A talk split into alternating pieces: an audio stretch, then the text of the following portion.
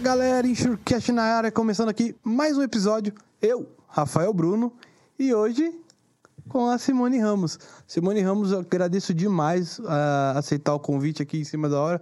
Infelizmente, pessoal, Rodrigo teve um probleminha pessoal. Rodrigo, um beijo no seu coração, espero que tudo dê certo aí para você. Sabe que conta com a nossa torcida aí, mas não menos importante, Simone está aqui para nos ajudar a conduzir esse bate-papo aí. Que honra. É honra nossa de recebê-la aqui. É, ela que já esteve aqui, já gravou um episódio conosco, ah. muito bacana. Assistam lá, pessoal. É... Obrigado, Si. Obrigado por estar aqui conosco. Eu que agradeço. Privilégio enorme, gigante. Obrigado, viu, Rafa? Valeu, valeu. Prazer. E recebendo aqui como convidado o, super... o vice-presidente de sinistros da Chubb, Daniel Cunha. Muito obrigado, Daniel. Obrigado você pelo convite, Rafa. Obrigado também, Simone, pela participação. Valeu. E como de costume, pessoal, deixa um like, se inscreva no canal, isso é muito importante pra gente. É, é importante para fazer esse, esse vídeo chegar a, a, mais pessoas, né? Venha com a gente, se inscreva aqui. Essa a parte do Rodrigo, eu não sou muito bom nessa parte, mas é isso aí, deixa o like. Vamos aos nossos patrocinadores? Vamos lá. A DMG Vistorias atua há 30 anos no mercado de inspeção e regulação de sinistros, oferecendo serviços com agilidade e qualidade em atendimentos personalizados buscando transparência entre seguradores, corretores e segurado, além dos demais clientes. Com sua matriz em São Paulo e com filiais distribuídas em Salvador, Santos, Vitória, Vila Velha, Rio de Janeiro e aeroportos de Viracopos e Guarulhos, além de colaboradores em todo o território nacional, a DMG Vistorias oferece serviços de vistoria assistência de descarga, recepção de cargas a granel e conferência de quantidades, suporte e gerenciamento de operações de projetos especiais, vistoria e regulação de sinistros de transportes e automóveis, análise de risco e investigações ambientais, elaboração, confecção, registro e arquivamento de cartas protestos, análise e liberação interna de importações e exportações. Obrigado aí, Glauco. Obrigado, pessoal da DBG, para contribuir aqui conosco. Se você é do ramo de seguro de transporte, certamente já ouviu falar da Moraes Veleda. Temos o prazer de tê-la como nosso patrocinador. Hoje, a MV é líder de mercado no gerenciamento de risco e prevenção de perdas, sempre utilizando as melhores tecnologias, sem deixar de lado a humanização no atendimento e execução de suas atividades. A Moraes Veleda possui uma software house pronta para desenvolver aplicativos personalizados para você ganhar tempo, reduzir custos e potencializar resultados. A Moraes Veleda vai muito além das soluções habituais, utilizando sua experiência de 23 anos para estar à frente de suas necessidades. Lá, eles consideram que missão dada é missão cumprida. Valeu, Veredinha! Opa. Novidade em segurança, a gente gosta. E já tem bastante transportadora se beneficiando e reduzindo seus riscos com o novo lançamento da Fretbras. Agora, transportadoras que contratam motoristas via Fretbras podem checar se o motorista está cadastrado na plataforma. Isso, pessoal, é muito importante para a gente que é de gerenciamento de risco, a gente que é de transporte, checar lá se o motorista de fato é quem ele diz ser. Muitas vezes a gente chega a contratação por WhatsApp dizendo que viu o frete na Frete Brás, agora eles estão disponibilizando a, a essa ferramenta para você conferir se ele que diz é, é, é quem ele diz ser. E sem sair da plataforma, seguir com a consulta através das GRs parceiras por apenas R$ reais a consulta. Essa é aquela consulta de cadastro de motorista, tá? A consulta que a gente falava é sem custo. Mande um WhatsApp para o 64 99336 8944 e reduza agora seu sinistro e seu custo com GR. E tem cupom, galera. Se você ligar agora e falar que é falar Insurecast, você recebe 30 dias da plataforma de graça. Fechado? Vamos lá, pessoal. Conheça a OpenTech, uma empresa que traz com tecnologia soluções para alta performance e em gestão de logística e gerenciamento de riscos. Líder em operadores logísticos e intermodais, embarcadores com operações complexas nos nichos de medicamentos, linha branca, alimentos e frigorificados. Conheça a OpenTech pelo Instagram, LinkedIn ou acesse o site opentechgr.com.br. E finalizando aqui, deixando aqui mais uma indicação de um livro Seguros de risco de engenharia no Brasil, de Walter Polido. Tá aqui, pessoal. Entrem lá no site da editora Roncarate e adquira o seu exemplar. Fechado? É isso aí. Quer patrocinar a gente? patrocínio arroba insurecast.com.br ou então deixa aí os valeu demais, superchat, tem os botãozinhos aí porque que vocês ajudariam a gente bastante. Combinado? Vamos começar, sim? Vamos começar. É isso aí. Daniel, obrigado aqui novamente por, por, por aceitar estar aqui conosco. Se apresenta aí pra galera saber quem que é o Daniel, como que é a sua relação com o mercado segurador. Beleza, vamos lá. Gente, obrigado pela mais uma vez também pela oportunidade. Eu sou Daniel Cunha, sou responsável pela área de sinistros da Chubb aqui no Brasil. Bem, é, eu tenho 41 anos e toda a minha carreira profissional foi pautada no mercado segurador. Né? Quando, quando eu entrei na faculdade, lá em 1999, Fiz engenharia, sou engenheiro por formação, engenheiro elétrico. Depois fiz um módulo de telecomunicações também, muito focado na parte técnica. E durante esse período, meu curso era noturno, eu sou nascido em Santos, né? E nessa época, então, é, o meu avô ele já era corretor de seguros, então Simone já fui Legal. corretor de seguros também. Muito bacana. Então a minha mãe naquela ocasião não queria que eu ficasse só na rua brincando com os amigos. Na época era assim que o jovem se divertia. É verdade. E, e, pediu então pro meu avô, falou, puxa, leva o Daniel para lá para ele conhecer alguma coisa, ter alguma rotina. E aí eu entrei lá, né? O meu avô hoje tem 97 anos, ele é vivo ainda. Ele tá naquela fase lá, inclusive vai, vai ver o nosso podcast aqui. Legal. Ele... Se inscreve aí! É. ele já tá naquela fase, sabe, que tem lembranças afetivas positivas. Então, toda vez que eu falo com ele, ele fala: olha, a corretora vai bem, Legal. tá difícil as despesas e tudo mais. Mas uma corretora pequena, de família, uhum. não é nenhuma corretora dessas emblemáticas aqui. É mais uma atividade ele que ele buscou pós-aposentadoria uhum. para se manter ativo. Então, a corretora segue funcionando ainda, sendo liderada por membros da família. E eu passei todo o meu período de faculdade lá, trabalhei, fiquei lá com ele por cinco anos. Então ali foi meu primeiro contato, né? Eu fazia basicamente ali o trabalho de office boy, fazia os cálculos, as renovações, levava as propostas nas companhias. Quando tinha um sinistro, eu fazia também ali o meio de campo com os clientes. E esse foi meu primeiro contato, né?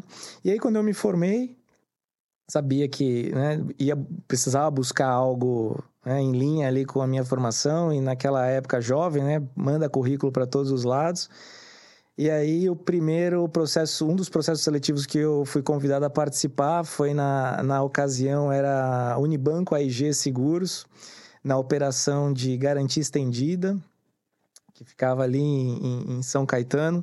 Era uma operação que cresceu muito e era uma vaga para a área de sinistros. E aí eu era, eu tinha um perfil técnico recém-formado, que era o que eles estavam buscando tinha já uma experiência no mercado segurador, então acabei sendo aprovado, entrei ali como analista de sinistros e desde então venho trilhando essa minha trajetória profissional dentro de, de operações de sinistros. Então, fiquei um tempo ali como nessa operação de garantia estendida, depois foi ali na ocasião em que houve a, a, separação da joint venture do, do Unibanco com a AIG, então a AIG resolveu iniciar uma nova operação de seguros aqui no Brasil, é, chamou-se Charts naquela época. Uhum. E aí eu estava ali em contato com, com a turma, com os executivos que estavam montando essa nova operação. Fui convidado também para a área de sinistros lá na, na Charts. Participei de todo o startup dessa operação aqui no, no mercado local. Aí, na sequência, alguns anos depois, a, a Zurich resolveu entrar no mercado forte também de massificados, de garantia estendida. E aí, acompanhando essa tendência de mercado, eu fui para a Zurich para começar também toda a, a, operação de sinistros por lá. Foi um projeto muito bacana, é, deu super certo a, a implantação. A Zurich cresceu bastante nesse segmento. E aí foi que eu tive a, a, a oportunidade de, de, ter um chefe que me que, que, apostou no meu desenvolvimento e aí ele me entregou um desafio que foi assumir a área de sinistros automóvel. Acho que esse foi um dos, dos desafios mais intensos que eu tive aí na, na minha carreira. O automóvel é uma operação realmente com muitas variáveis. Né? Mas foi uma experiência incrível, né? A gente uhum. costuma dizer que quem atua na área de sinistros e tem uma experiência com automóvel já tá calejado para seguir Imagina. adiante, né? Com toda certeza. E aí, nessa, em, toda, em toda essa história, acho que um, um dos pontos mais interessantes foi é, boas conexões que eu tive com, com alguns dos meus gestores, né? E, e um deles, que, que acompanha a minha trajetória até hoje, que hoje é o meu, o, o meu gestor regional dentro da, da Chubb, fez o convite para que eu voltasse a integrar aqui a, a operação da Chubb no Brasil. Isso aconteceu cinco anos atrás final de, de 2018. E cá estou, né? A gente entrou aqui com o desafio também quando a Chubb estava investindo bastante nessa, no segmento de, de produtos massificados, diversificando bastante o, o, portfólio.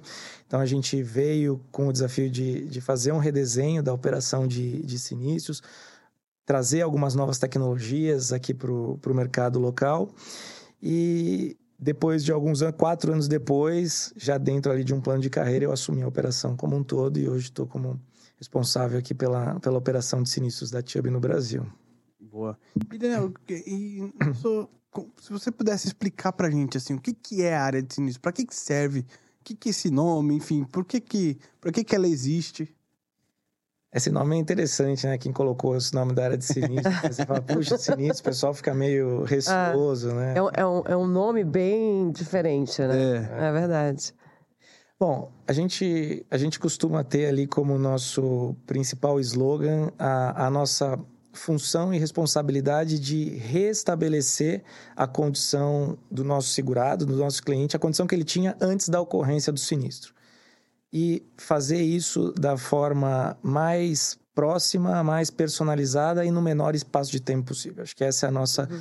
principal função, né? De, de, de, ter, de se aproximar daquele cliente que se preocupou em fazer um, um investimento para ter uma pólice de seguro, para se proteger e, né, se de fato acontecer, se o dano se materializar, que a gente possa ali é, ajudá-lo a superar essa, essa situação. Acho que eu colocaria isso como o nosso principal objetivo dentro da, da nossa rotina diária. Né? E quando, quando a gente pensa né, em área de sinistro, a tua trajetória é bem bacana, uma experiência incrível dentro desse setor. Na tua visão, qual que seriam os principais desafios, né? Quando a gente olha para um departamento de sinistro, uma área de sinistro, e principalmente para um mercado tão complexo que nós vivemos hoje. Qual é a tua visão referente aos principais desafios? Tá. Bom, em termos de desafios, assim, são vários, uhum. obviamente, né? Desde uhum. operacionais, tecnológicos, processuais, logísticos, mas tem um em especial que eu traria aqui, né? Acabei de falar, puta, a, a, nossa principal função é ser rápido. Então, quando a gente fala em ser rápido, a gente sempre tenta, na medida do possível, desburocratizar o processo, entender a necessidade do cliente, se envolver ali na, naquela ocorrência. E, e, e qual, que é, qual que seria, então, o grande desafio? Hoje, um, um dos aspectos que, que afeta muito o mercado segurador, eu diria que é a fraude. Né? É, então, qual que é o ponto? Se a gente tem ali, a gente tem centenas de ocorrências registradas todos os dias. Então, acho que o principal desafio é você conseguir identificar ali, dentro daquele universo de, de casos, de ocorrências, de clientes que estão ali precisando da sua ajuda, de conseguir separar, o famoso separar o joio do trigo. Né? Uhum. Você conseguir separar quem é aquele cliente que você, de fato, pode evoluir da melhor e da forma mais rápida possível e separar aquele que, que você precisa tratar com outros olhos para evitar de fato que, que a fraude siga evoluindo. Né? Vocês fizeram inclusive uma entrevista recente aqui com, com o Valtão, né? focada aí na uhum. parte de, de prevenção à fraude. E, e, é isso, porque é aquela coisa, ainda estava dando uma olhada na, na, publicação, na última publicação do, do, do sistema de quantificação de fraudes, que é, que é publicado para o mercado. E, puxa, cerca de 11% de toda a movimentação financeira das indenizações tem algum tipo de suspeita de, de uma irregularidade, né? de alguém que está ali tentando tirar proveito de algo que não tem, que não tem direito, não teria direito. Né? E aquela coisa, a fraude acaba que todo mundo paga. Quando, quando, você, quando ela acaba passando, todo mundo paga, né? Porque o cliente paga, o seguro fica mais caro, se o seguro fica mais caro, você fica menos competitivo, você vende menos, o negócio cresce menos e você acaba entregando um benefício para quem não tem direito. Então, eh, eu diria que, que o principal desafio seria nesse aspecto, sabe? Da gente tratar combater, identificar e, e, ser bastante enérgico nesse, nesse aspecto, sabe?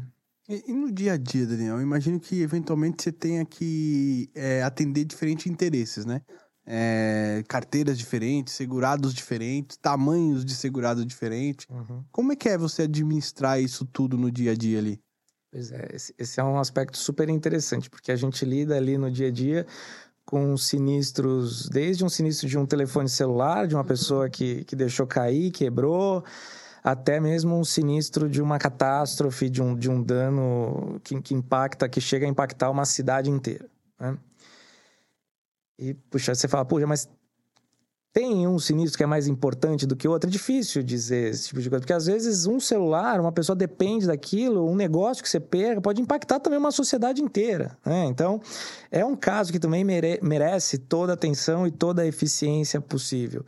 E um caso de grande complexidade, o desafio é de fato você conseguir montar a estratégia de regulação com os parceiros adequados, trazer os especialistas que realmente vão entender ali aquele evento, entender a causa, entender as circunstâncias, interpretar a policy para poder tomar uma decisão. Né? E a decisão é se tem cobertura ou não, se não tem, por que não tem, em qual cláusula aquilo ali se enquadra e se tem, quanto e como aquilo vai ser indenizado. Né? Então, acho que essa seria ali o principal aspecto da, da rotina, saindo de um sinistro de baixa complexidade, quando se fala no aspecto financeiro, até um sinistro de, de maior proporção, né? digamos assim.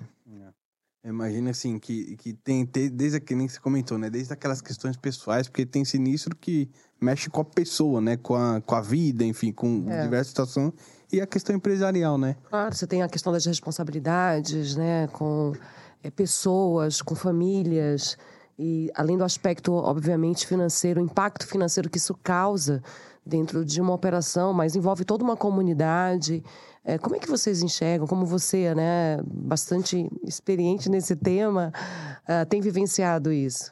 É, essa questão da responsabilidade é, é, interessante, porque quando a gente para para avaliar né, uma estrutura de uma seguradora, ela é é, é parruda, é complexa, é. né? Você é. tem toda a estrutura de recursos humanos, estrutura administrativa, estrutura operacional, comercial, vendas, distribuição, produto, subscrição, atuarial, jurídico, enorme, né?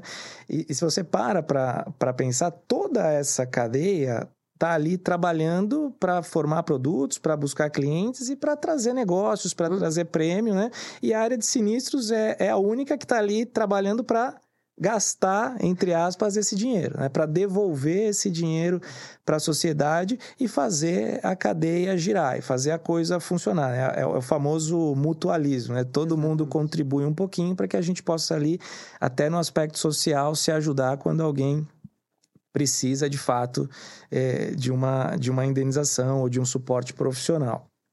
Então, além disso, né, de, de, todo o aspecto financeiro, que é o que a gente chama da sinistralidade, que gira em torno de, de 50% do, do, do capital, uhum. de, do fluxo de caixa de uma, de uma empresa seguradora, tem também a outra responsabilidade relacionada à satisfação do cliente. Né? Hoje, uma empresa só cresce, só é promissora se você tem um cliente satisfeito, se você tem um cliente promovendo o seu negócio. Né? E a interação do cliente com a seguradora é com a área de sinistros. Né? Esse, esse é o, é o é a entrega, né? aspecto, exatamente. É, é, a entrega, aquela velha história.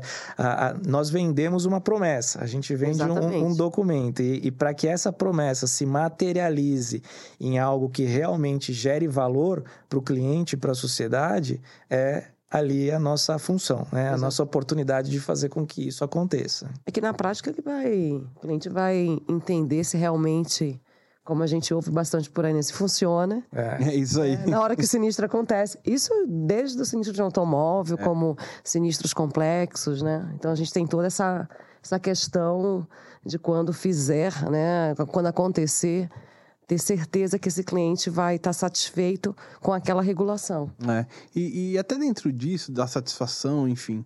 É, a gente que é do mercado de seguros, quando a gente conversa com quem não é do mercado, a gente vê muito aquela situação assim: ah, a seguradora só serve para declinar sinistro, só quer tá buscando pelo em ovo para declinar sinistro, né? A frase que a gente mais é escuta, é muito né? mais escuta, assim, ah. falando. É. E, e a, a, gente que é de seguro, a gente vai lá, tenta explicar e tal, enfim. Que, né? Como que você lidar com isso, Daniel? É, eu, eu costumo dizer que é o contrário. A gente trabalha para pagar o sinistro. Né? A gente busca alternativas para pagar o sinistro, mas de fato não são todos os eventos cobertos. Por isso, inclusive, existe ali a, a pólice com todos os termos e uhum. condições gerais, que uma das nossas funções, inclusive, é interpretar e transmitir para o cliente né, aquilo que ele tem direito e fazer valer o que ele, o que ele comprou, o que ele contratou. É, nesse âmbito também, eu acho que, que é importante citar a questão da, das reservas financeiras. Né? Todo sinistro avisado, independente se ele vai ser pago ou não, no momento que a seguradora toma conhecimento, uma reserva financeira já é constituída. Né? Uhum. E essa reserva financeira, ela impacta o resultado da mesma forma como um sinistro pago. Né? Então, quanto mais rápido a gente conseguir tomar essa decisão e fazer a indenização para o cliente, é, o negócio é melhor para todo mundo. Uhum. Né? Então, eu acho que esse é o, é o aspecto. E a, e a, percepção da recusa, eu acho que fica muito, muito nesse âmbito, né? E, e principalmente hoje, com, com, a potencialização das redes sociais, dos canais em que as pessoas se manifestam de forma aberta, às vezes ganha um pouco de, de repercussão uma recusa, mas eu tenho muita segurança que na, na grande maioria, falando de linhas, de linhas gerais, é. né? Não de, de, de linhas específicas, a grande maioria dos sinistros são indenizados. Boa. É, até brincava, né? Que tem um, enfim, um amigo meu, falar, conversa, quando você tá em conversa com algum amigo assim, o pessoal fala, ah, seguradora busca pelo ovo pra não pagar. Eu vou te falar que muitas vezes a gente busca pelo ovo pra pagar, que às vezes o negócio tá tão, né, feio ali que, que, é, que é difícil, né? E, e aí vem de encontro com a tua fala da fraude, né? Que até a gente falou bastante com o Walter aqui agora.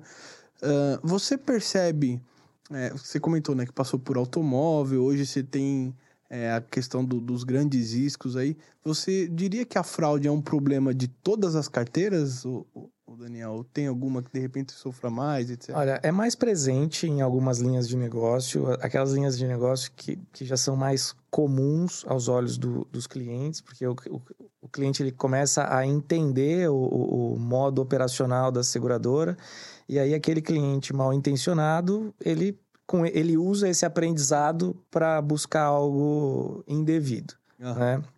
É, tem, tem, aquelas.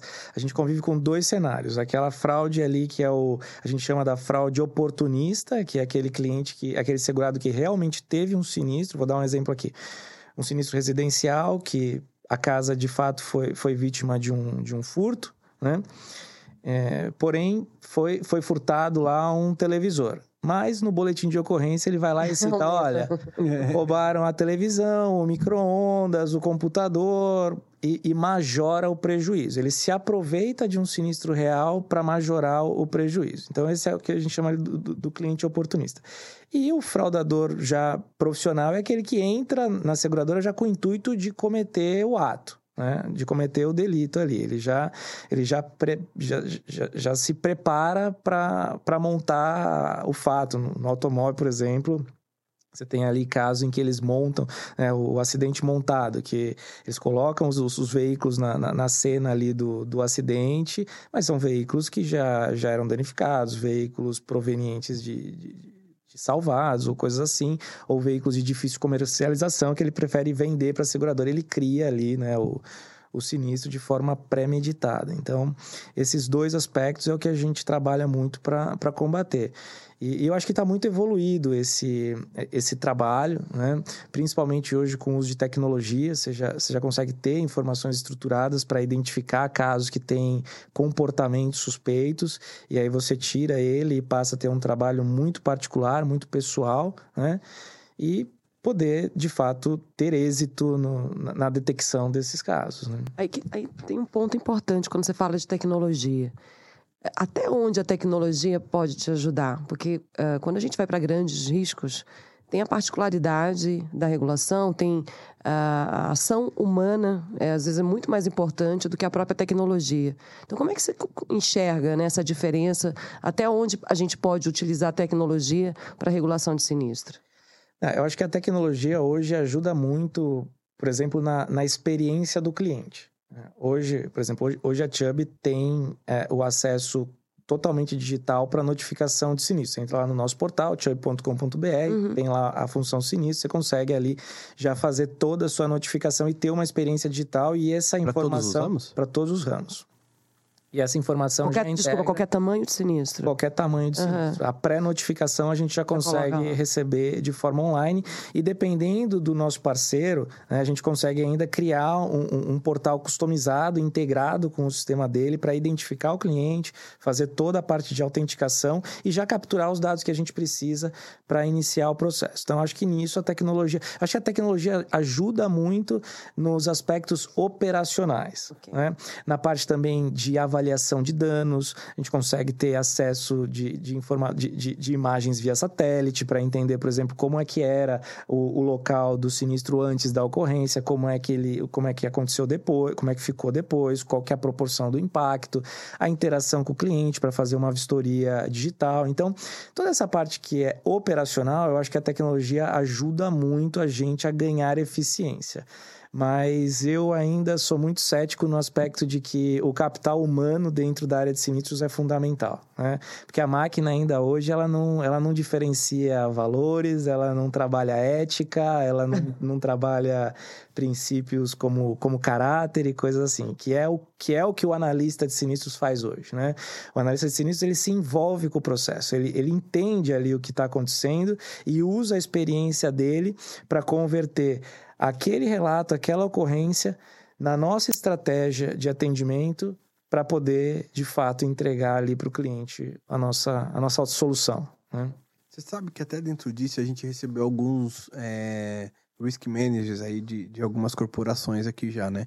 E uma das coisas, eu não vou lembrar agora qual deles que, que, que falou, mas é, que eles comentaram foi, pô, na parte do seguro massificado, a regulação de sinistro está muito automatizada, tá, tá bacana, a gente consegue entregar os documentos por um portal e etc e tal. Uhum. Já quando a gente vai para o grandes riscos, ainda a gente tem que mandar o e-mail, anexando o documento, vai e-mail, volta e-mail, vai e-mail, volta e-mail. Esse teu sistema hoje, você já consegue entregar alguma coisa para ele ver lá quais são os documentos que estão faltando, de repente consegue. entregar? Consegue, mas é, enfim. Uhum. Depois convido vocês a fazerem um teste, claro, acessar claro. o nosso portal e ali já tem, quando você escolhe a ocorrência, ele já te diz quais são os primeiros passos básicos, né? Uhum. Mas o, o, grande risco, ele tem. Normalmente ele tem muitas particularidades específicas que você precisa entrar ali mais no detalhe para poder entender o que aconteceu, e por vezes esse detalhe requer uma documentação específica para você poder é, documentar a decisão que você está tomando. O massificado, ele já tem regras muito mais pré-definidas, ele é muito mais regrado, né?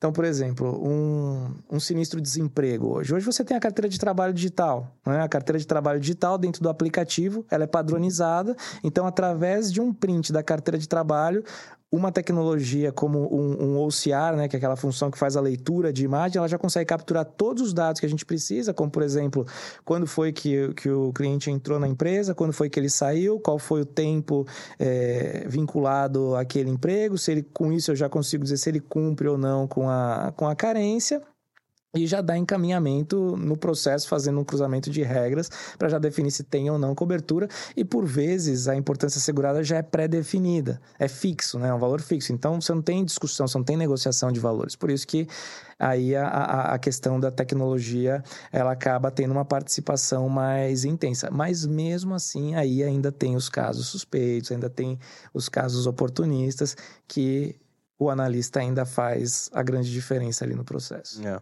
É, eu acho que assim, a, a parte da análise, sem dúvida, né? É. Especialmente nesses inícios mais complexos que tem, que exige um conhecimento da pessoa que está ali também. Uhum. E dentro disso, de conhecimento, é, Daniel, quando você vai fazer uma contratação, por exemplo, buscar um profissional, o que, que hoje é, você busca num profissional de sinistro? O que, que você acha que são as principais competências ali de um profissional de sinistro?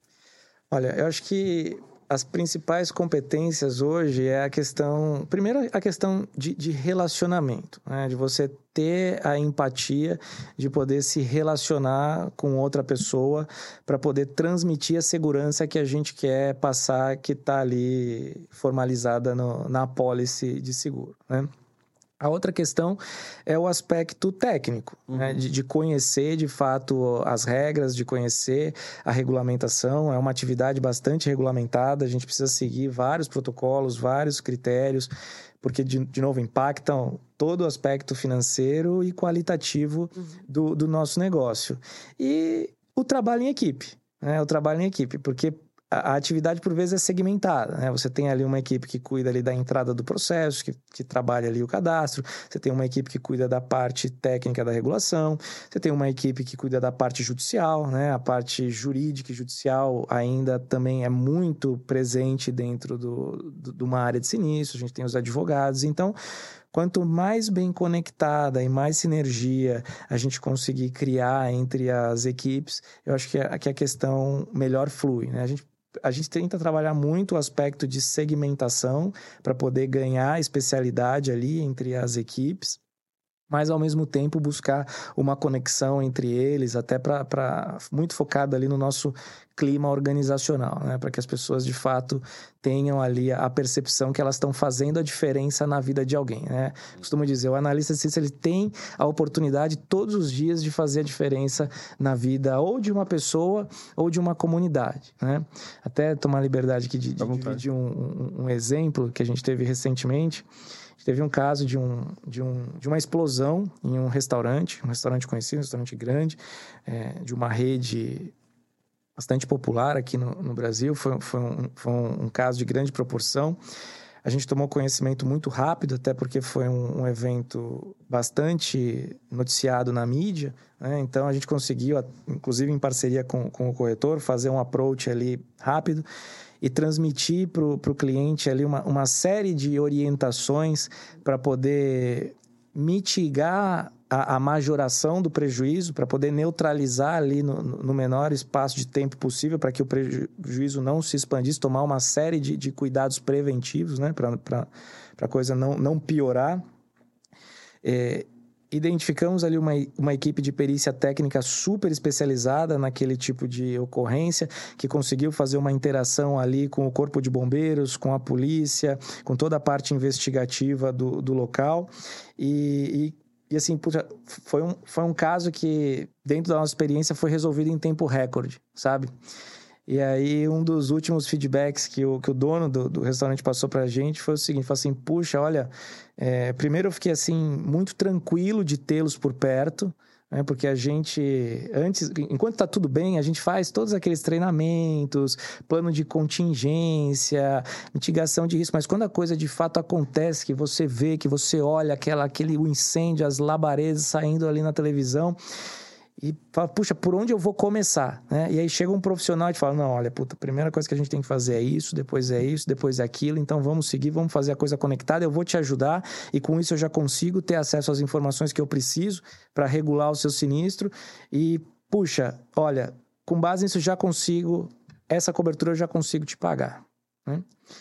E aí ele expressou assim uma, uma, uma reação, falou assim, puxa, olha, essa notícia veio muito em boa hora, porque hoje a gente estava discutindo aqui é, o desligamento de parte da equipe de funcionários, porque a gente ainda não tinha como manter hum. a despesa, né? E não tinha ainda uma expectativa de quando a gente ia retomar as atividades. E com essa, e com essa injeção de capital da seguradora, a gente já consegue manter essas pessoas empregadas. E aí você para para pensar, né? É. Assim, puxa, imagina, né? Aquela pessoa que está ali, que depende daquele daquele salário, daquela rotina, de repente se vê desempregado, né?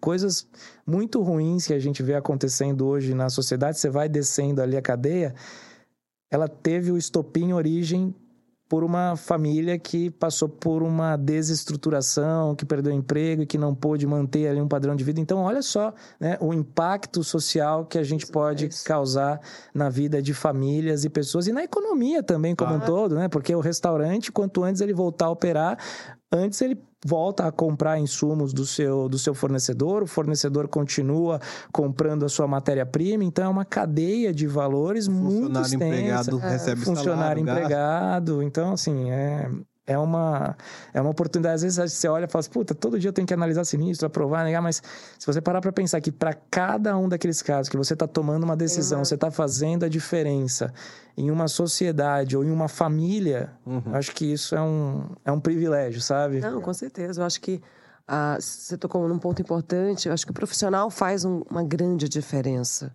na hora desse processo de regulação, ter esse olhar que ele está trazendo de não somente analisar tecnicamente, mas como o profissional está preparado é. para conseguir né, enxergar o que está por trás de tudo aquilo ali. É isso aí. É importantíssimo. Né?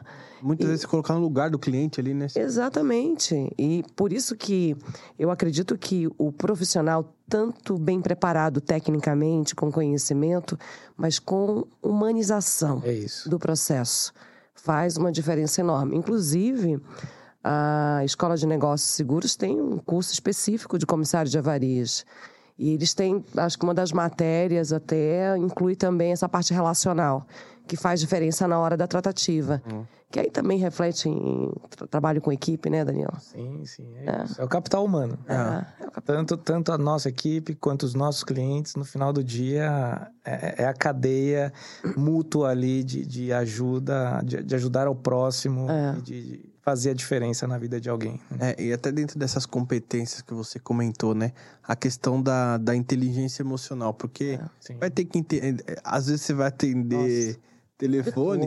Imagina. De tudo. É. Isso, isso requer, de fato, um preparo, porque você lida com situações complexas, né? Você lida ali com, com a morte, você lê é, certidões de óbito, você lê laudos médicos, você lida com acidentes que causaram invalidez, com perdas de, de grandes magnitudes, explosões, incêndios. Então, você precisa realmente estar tá preparado para separar ali o aspecto pessoal do profissional e entender que a gente está avaliando aquela circunstância para entender como que o nosso produto se encaixa aquela ocorrência e como que a gente pode atuar de novo para restabelecer a condição que antes Inicial. existia, né? E, e, e se você pudesse listar uma proposta de uma visão de proposta de valor, quais para todo esse processo né, de atendimento de pessoas, é, tecnologia que nós falamos aqui,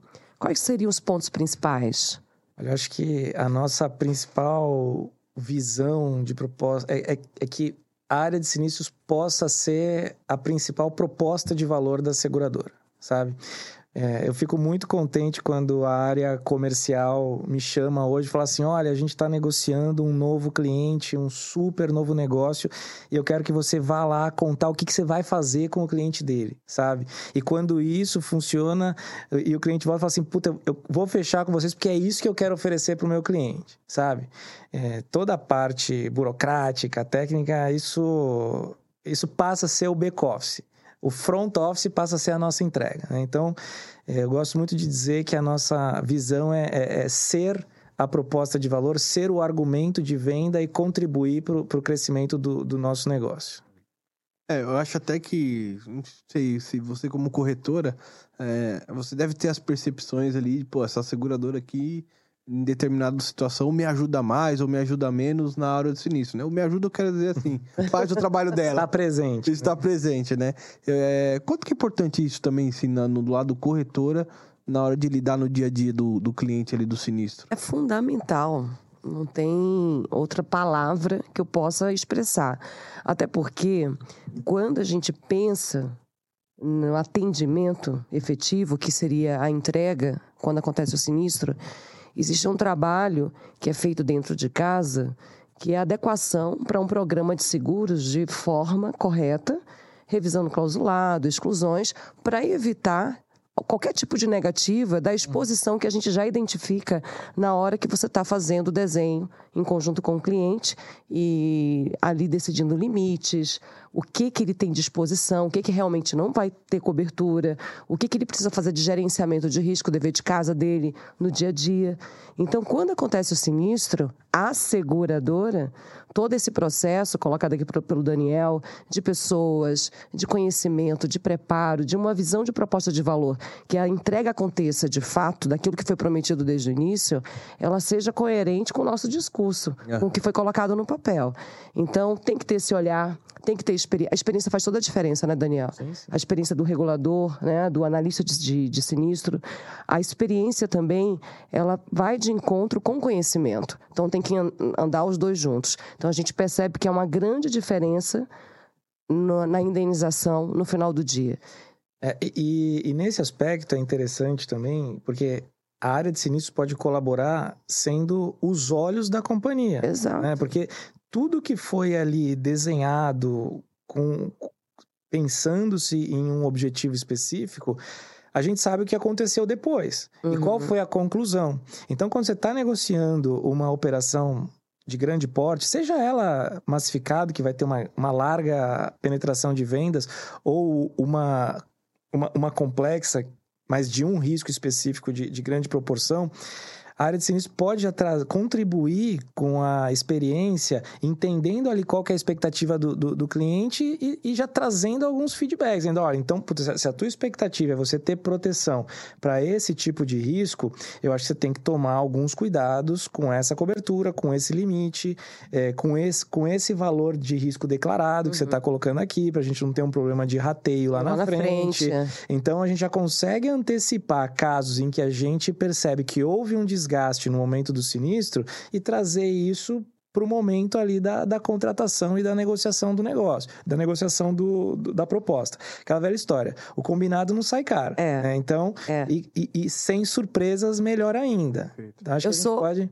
Não, com certeza, desculpa. Eu sou uma entusiasta em dizer que o programa de seguros bem colocado você evita qualquer tipo de surpresa na hora de um sinistro de grande complexidade. Uhum né? E aí você estuda bem e ao mesmo tempo você vai ter o apoio da seguradora para você fazer um trabalho ali bem feito. Ah, isso. E se, e se a área de sinistros não não está envolvida desde a concepção do negócio, achando porque assim o problema aparece no sinistro. Né? É, se você é, emitir, sempre, né? se você emitir uma apólice com clausulado de interpretação dúbia, sou eu que vou questionar isso na hora que aparecer o sinistro. É. Se você emitiu faltando uma cobertura, o problema vai ser aqui, né? Com e aí, no final do dia, fala: não, a área de sinistros é a problemática, mas se algo na cadeia inteira é, não funcionou como deveria funcionar, uhum. né, a bomba vai estourar aqui. Então, quanto, quanto mais conectado a gente estiver e mais poder, puder compartilhar a nossa experiência para fazer com que o negócio fique bem amarrado, melhor. Eu até, no, acho que foi no papo com, com o Cremonese, né? O Cremonese é um, um advogado, uhum. você deve conhecer, né? Conheço. É voltado para o mercado de Quem transporte. Não conhece. É. e, e, e, uma das coisas que a gente conversava é justamente a, a, a, a judicialização de alguns casos, né? Que às vezes poderia ter sido facilmente resolvido Exatamente. com uma conversa entre a área técnica e a área de sinistro ali. Eu até citei um exemplo que muitas vezes eu sou da, da área de gerenciamento de risco de transporte, né? Muitas vezes, em diversas seguradoras que eu trabalhei, as pessoas me, me consultam, pô, qual é a sua opinião em relação a isso? Tá coberto, não tá? Cumpriu, não cumpriu?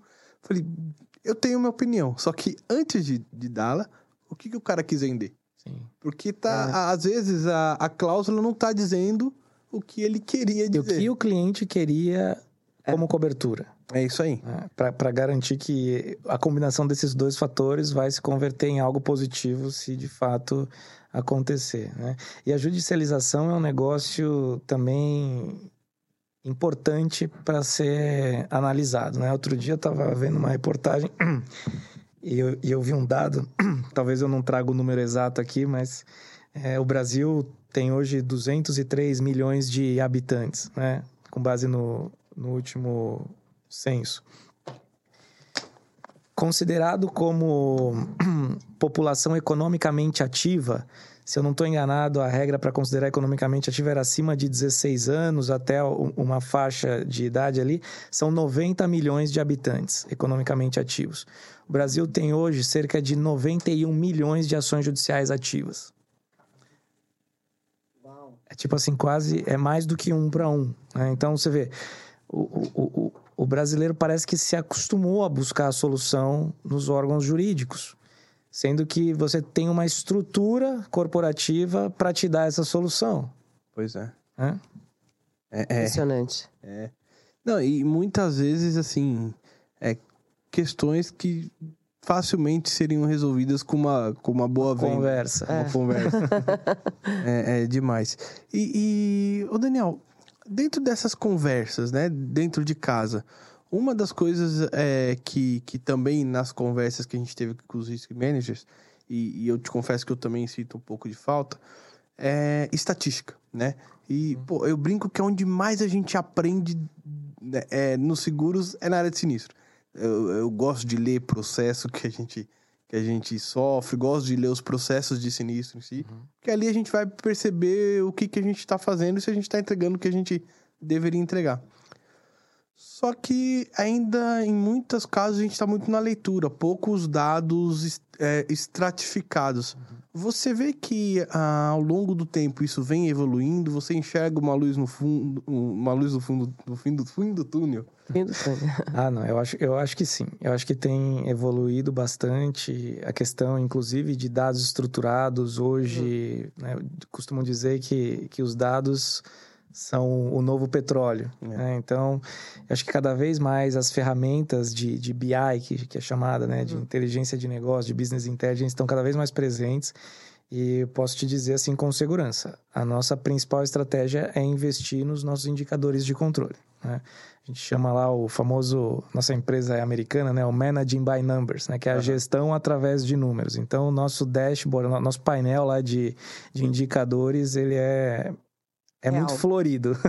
é, a gente tem ali um, uma granularidade bem, bem, bem completa. E a gente olha muito ali a relação, a gente costuma dizer a, a, relação do encerramento, né? Quantos processos entram e quantos processos saem. Esse é o indicador número um que a gente olha, que é a nossa capacidade de vazão. Né? A gente é. chama lá de closing ratio, que é a taxa de encerramento. Então, quando essa taxa de encerramento está entre 100 ou acima de 100, a gente interpreta que a nossa capacidade de vazão está sendo positiva. Se isso está abaixo, aí você vai abrindo diversos indicadores para entender ali as fragilidades e, e, e traçar o, o plano de ação corretivo, tanto no aspecto quantitativo, qualitativo e financeiro. Uhum. Né? É, em termos gerais, se tá abaixo é porque você tá recebendo mais sinistro do tá que você tá... mais do que tá Exato. tá saindo. É. Tá aí uma hora o balde transborda, né? É isso aí. Então isso precisa ser detectado muito rápido para evitar. E administrado. É, exatamente. É. Exatamente. E a qualidade do, do, do, atendimento também. Hoje uma métrica que a gente também tem ali é, tatuada no peito é o TNPS, né? que, é, que é a voz do cliente, entender ali qual é o feedback do nosso cliente, quantos atuam como promotores do, do, do nosso negócio e quantos não, né, que são ali os detratores e os neutros, e, e, ter um foco muito ali voltado para crescer, ali, usar o feedback dos promotores como exemplo para replicar as boas experiências para os demais e entender aquele que deu um feedback negativo, é, qual foi a razão e buscar ali uma, uma ação corretiva para que aquilo possivelmente não volte a acontecer. E tudo isso através das métricas também, é, das quantidades, do, do, das taxas e da evolução das linhas de tendência. Isso transborda para os prestadores de serviço também? Também. Isso também transborda para os prestadores de serviço. Porque muito do, do, do atendimento do sinistro são terceiros, principalmente é. em campo, né? É. E, e, transborda muito no aspecto controle de custo e qualidade. Porque não adianta você ter um custo muito alto que a conta não fecha. Assim como também você não pode ter um custo muito baixo e que reflete na qualidade, na percepção do teu cliente. Então, esse acompanhamento de custo e qualidade, é, focado ali na quantidade de demanda que você gera para o teu parceiro, também é uma das nossas principais estratégias.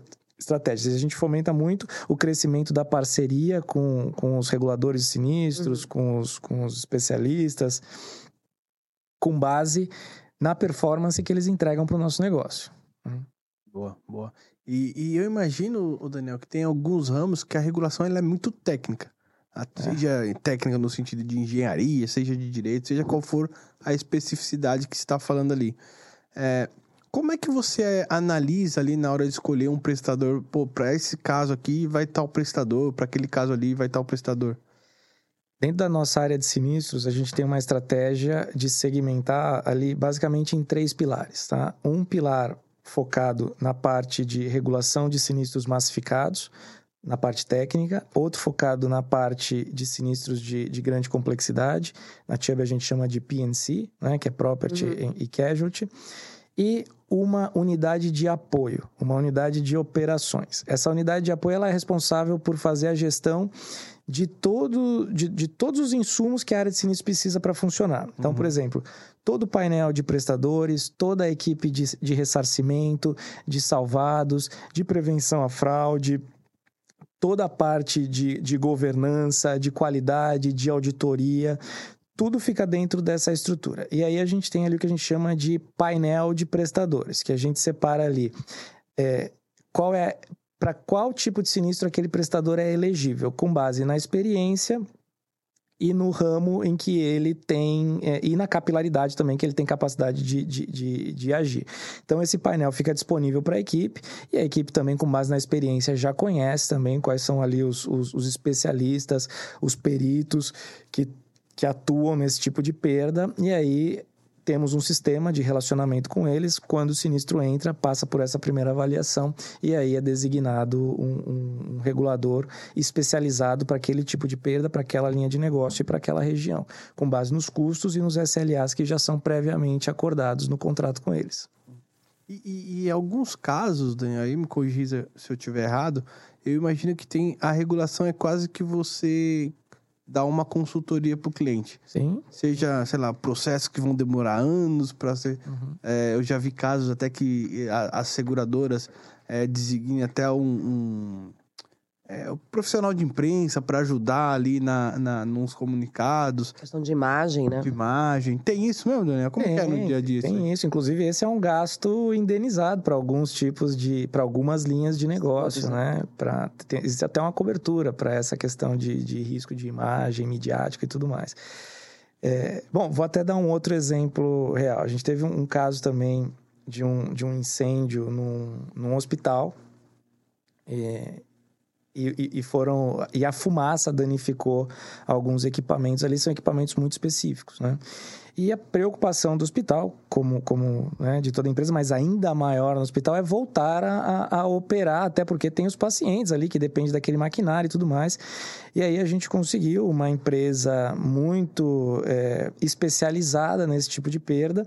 A gente con conseguiu um contato com o fabricante daquele, daquele tipo de equipamento e a gente conseguiu, através da seguradora, fazer o contrato para fazer a recuperação e a reparação desses equipamentos. Né? Até porque se fosse fazer a reposição, você poderia ser muito simples, né? Falar assim, me dá a nota fiscal aí do teu equipamento que eu vou te pagar. Mas, cara, mas não é isso que eu quero. É, eu preciso voltar a operar. Eu não preciso receber o valor daquele equipamento, né? E você conseguir um profissional que conhece a máquina, conhece o fornecedor, sabe o que tem que fazer e entregar para o cliente uma indenização que ele conseguiu ter o seu equipamento operando no menor espaço de tempo também foi uma experiência muito bacana. Foi uma experiência muito legal. É, eu acho que esse é pô, um hospital, imagina. Eu acho que deve ser um dos casos que fica mais ali evidente. E, e assim, vamos logo, gente. O pessoal precisa voltar, voltar a operar. Ah, e, e dei o exemplo do hospital, dei o exemplo do, do dei o exemplo do, do restaurante, restaurante, mas dou um exemplo de um celular também. Às vezes você a pessoa entra em contato falando que o celular quebrou, mas na verdade ele não quebrou, é um problema de configuração. Né? E aí você consegue fazer uma orientação ali por telefone, ah, é? opa, e assim você resolve o problema do cliente, faz a configuração com ele ali em linha, evita o sinistro, evita a troca do aparelho e resolve o problema do cliente também. Caramba, até quase uma assistência técnica é ali Pô, que bacana, eu não sabia que tinha isso não. É, hoje na nossa operação, por exemplo, a gente tem o costume de fazer o, o trabalho do pós-venda, por exemplo, uhum. no celular. Sempre que a gente entrega um aparelho novo para o cliente ou executa um reparo, a gente faz um follow-up depois que o cliente recebe ou o novo aparelho ou o aparelho reparado para entender se ele está confortável, se ele está conseguindo usar, se ele entendeu as funcionalidades e se a coisa está... se ele está bem, sabe? É.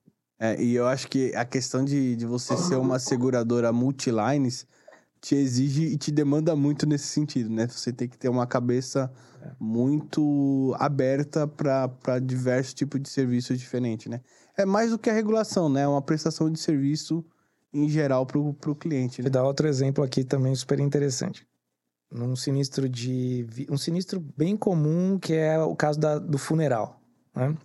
O caso do funeral para você receber ali a assistência, um, um, dos documentos básicos é a certidão de óbito, uhum. né? Para você de fato comprovar que, que o evento aconteceu. Uhum. A gente consegue ter um trabalho também para orientar a família como emitir a certidão de óbito. Né? Olha, você sabe como emite uma certidão de óbito? Não faço ideia. Pois é. Não faço ideia. Imagina você ter que pensar nisso, sabendo que um ente querido acabou de falecer. É, e, e, eu já ouvi falar que tem muito aproveitador nessa hora também, né? Tem, pois Quer é. te cobrar valores absurdos ali pra. É. E aí a seguradora, quando você tem um, um, seguro ali, ela administra tudo isso, não é isso? Isso aí. Isso mesmo. Aí, que bacana. Pô, Daniel, obrigado, cara. Acho que foi um bate-papo bem bacana aqui. Você trouxe visões de diversos ramos aí, diferença da importância do sinistro. É, eu costumo brincar aqui que é, é, é para que a gente veio, né? É, para que a seguradora veio. É a hora que dá o problema você deixar ali o segurado da maneira mais tranquila possível. Tem alguma coisa que você queira falar, ainda que de repente eu não, não trouxe aqui, não perguntei? Fica à vontade.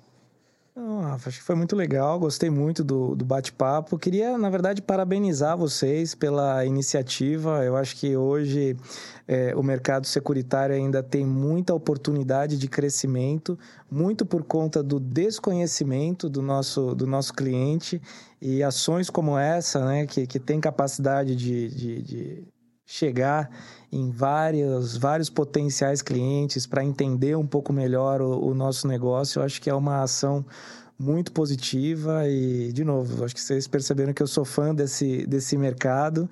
Eu acho que a gente tem aí a oportunidade de fazer muito muitas coisas boas e quanto mais a gente puder divulgar isso, quanto mais a gente puder chegar nos nossos clientes e o podcast cada vez mais está ganhando espaço né? Verdade. Então, pô, parabéns aí pela iniciativa, pelo tempo de vocês. Estão fazendo uma ação muito bacana. Não, e obrigado mas... por, por dar a oportunidade de eu fazer parte disso. Não, é isso, é, que isso. A gente que agradece aí. Acho que estava faltando aqui algum representante sinistro, né, na, é. no, no, programa. Deixa eu fazer e... só uma pergunta para o Daniel antes de terminar. É uma curiosidade, e você fala com um brilho nos olhos desse tema.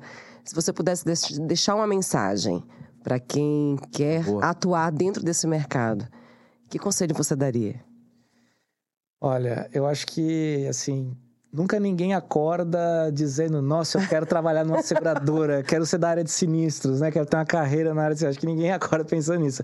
A gente chega lá meio que impulsionado pelo, pelos ares, mas uhum. eu realmente encorajo. Acho que, que quem tem essa vontade de, de atuar numa, numa operação dinâmica, que tem ali muita oportunidade de desenvolvimento, de aprendizado, de crescimento, de fazer a diferença na vida do próximo, eu acho que, que vale a pena investir é. a, a, carreira e se desenvolver. Eu sou muito grato e muito satisfeito por tudo que eu conquistei, por toda a minha trajetória dentro desse mercado. Parabéns, parabéns. Obrigado. É isso aí. Se eu puder contribuir, eu acho que o seguro deu. É, infelizmente, ainda é muito pouco visto, até como oportunidade, né? É isso. E, um, e um, do, um, dos objetivos aqui do Showcast é isso. Gente, existe isso daqui, venha trabalhar com isso. É, é uma pluralidade de profissões imensa, desde advogados, veterinários, engenheiros, enfim, de tudo, de tudo que está Todas as profissões nós conseguimos identificar dentro do mercado de seguros. É. E é uma profissão apaixonante, porque a gente sempre brinca, quem entra no. Não sai, né? Nunca mais. É, é Faz carreira. Bacana, é. é isso mesmo. É isso aí. Obrigado, Daniel. Si, Poxa, muito, muito obrigado. Obrigada. Que prazer enorme. Que privilégio meu. Não, o privilégio foi nosso. Sou sua fã também. Parabéns mais uma vez e obrigada pelo convite. E obrigado por toda a ajuda que você vem dando pro canal. É um prazer. Conta Beleza? comigo sempre. Fechado. Obrigado, pessoal. Obrigado. E, pessoal, lembrando, recadinhos finais. É, Insurecast é um projeto pessoal meu e do Rodrigo. Nada que falamos aqui tem a ver com as empresas que a gente trabalha ou que eventualmente já trabalhamos. Combinado? Deixa o like, se inscreve, compartilha esse vídeo. A gente tem visto uma, um aumento muito grande de visualizações que, que vem a partir do, do WhatsApp. Então compartilha nos grupos aí, manda no grupo da Tube lá, Daniel, esse vídeo. Opa, com certeza. E vamos que vamos. Fechado? Obrigado, pessoal. Até uma próxima. Obrigado. Obrigada.